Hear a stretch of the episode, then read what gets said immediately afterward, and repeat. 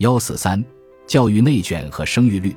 高考和中考是以前高等教育资源非常稀缺时遗留下来的教育制度。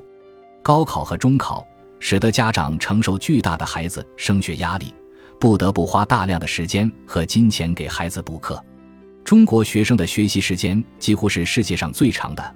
二零一八年经济合作与发展组织在国际学生评估项目的调查统计中得出，中国十五岁学生平均每周的学习时间将近六十个小时。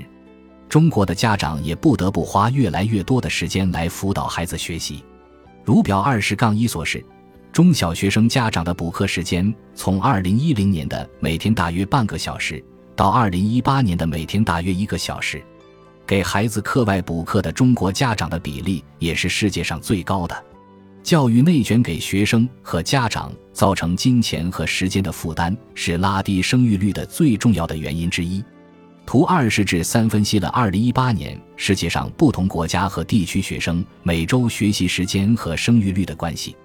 东亚国家学生每周的学习时间比较长，生育率则相对低；而欧美国家学生每周的学习时间比较短。生育率相对高，学生每周的学习时间和生育率呈现负相关关系。